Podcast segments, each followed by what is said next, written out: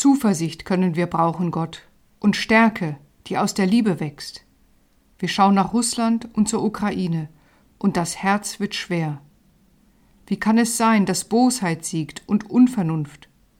Sturheit und Machtgier setzen sich durch. Und wo bist du? Ach Gott, wie sehr wir uns das wünschen, dass du etwas tust, damit Friede sich ausbreitet und Menschen leben können, unbeschwert und voller Freude, ohne Angst vor Bomben und Granaten, vor Diktatoren und Unterdrückern. Drum bitten wir dich, gib Einsicht und Vernunft, gib Weisheit denen, die weiterhin um Frieden verhandeln, sei bei den Menschen in der Ukraine, die ihre Toten beklagen, die um ihr Leben fürchten und um ihre Freiheit, und bewahre uns davor, die Hoffnung zu verlieren. Amen. Zuversicht können wir brauchen, Gott, und Stärke, die aus der Liebe wächst. Wir schauen nach Russland und zur Ukraine, und das Herz wird schwer. Wie kann es sein, dass Bosheit siegt und Unvernunft? Sturheit und Machtgier setzen sich durch. Und wo bist du? Ach Gott, wie sehr wir uns das wünschen, dass du etwas tust, damit Friede sich ausbreitet und Menschen leben können, unbeschwert und voller Freude, ohne Angst vor Bomben und Granaten, vor Diktatoren und Unterdrückern.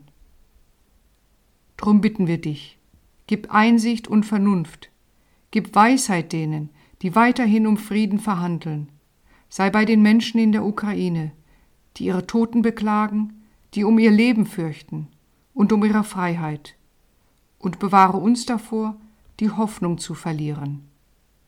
Amen. Zuversicht können wir brauchen, Gott, und Stärke, die aus der Liebe wächst. Wir schauen nach Russland und zur Ukraine, und das Herz wird schwer.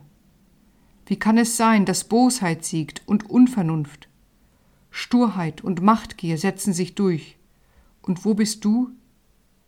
Ach Gott, wie sehr wir uns das wünschen, dass du etwas tust, damit Friede sich ausbreitet und Menschen leben können, unbeschwert und voller Freude, ohne Angst vor Bomben und Granaten, vor Diktatoren und Unterdrückern.